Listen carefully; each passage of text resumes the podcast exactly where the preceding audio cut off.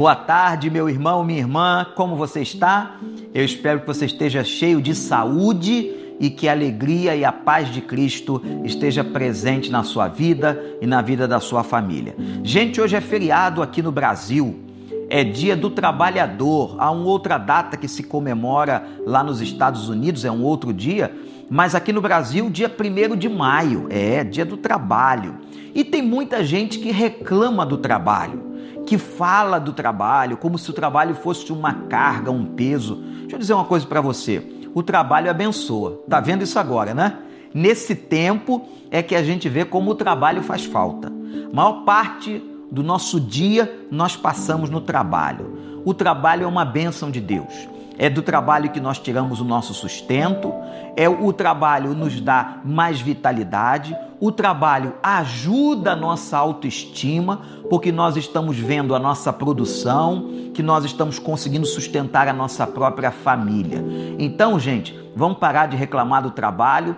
Essa pandemia trouxe muitos ensinamentos, muitos, mas eu quero ficar com esse aqui dizer a você como o trabalho nos abençoa e que você não reclame do seu trabalho. Tem pessoas com que eu estou falando agora que talvez tenha perdido o seu trabalho, mas confia no Senhor. Deus vai abrir uma nova porta, estamos orando por isso e muita gente clamando pela sua vida para que você possa brevemente voltar a trabalhar. Mas, pessoal, tem uma galera que não gosta muito do trabalho. Não sei se vocês conhecem alguém assim, que foge do trabalho e é dominado por uma coisa chamada preguiça. Cuidado! É, o provérbio de hoje que eu vou ler trata da preguiça. A preguiça não é uma coisa boa.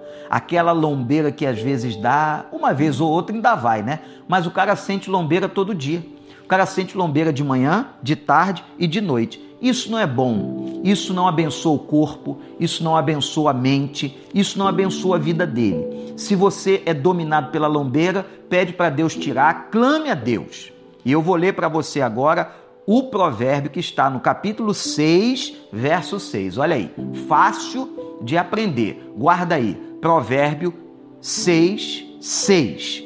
Diz assim a Bíblia: Observe a formiga, preguiçoso observe a formiga, reflita nos caminhos dela e seja sábio.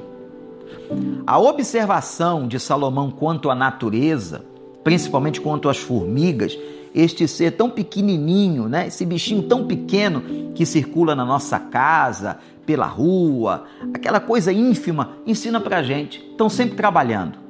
E muitas vezes trabalhando em grupo, levando folhas, armazenando para um período difícil. A Bíblia faz a gente observar muito o comportamento das formigas e mostra para a gente que elas não são preguiçosas.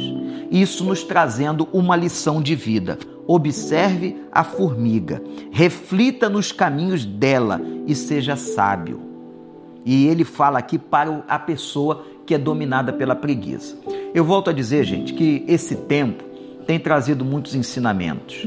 Como é bom a gente trabalhar. Esse é um ensinamento que esse tempo trouxe para nós. Que saudade de estarmos nos nossos ambientes de trabalho. Tem gente que está fazendo home office, tem gente que está é, trabalhando mesmo através da, da, do, seu, do seu dia a dia, através dessa situação toda, continua trabalhando, com coronavírus ou sem coronavírus. Pessoal do, da área de saúde, aliás, Parabéns, Deus abençoe muito essa turma da saúde, do transporte, caminhoneiros, gente que leva a nossa comida, gente que está no campo colhendo o alimento, enfim, Deus abençoe, mas que nós nunca sejamos dominados pela preguiça. Olha para a formiga, porque ela vai te abençoar. Esse é o provérbio de hoje que nos ensina esta área de nossa vida. Aqui do Brasil, feliz feriado. Deus abençoe você também aí nos Estados Unidos.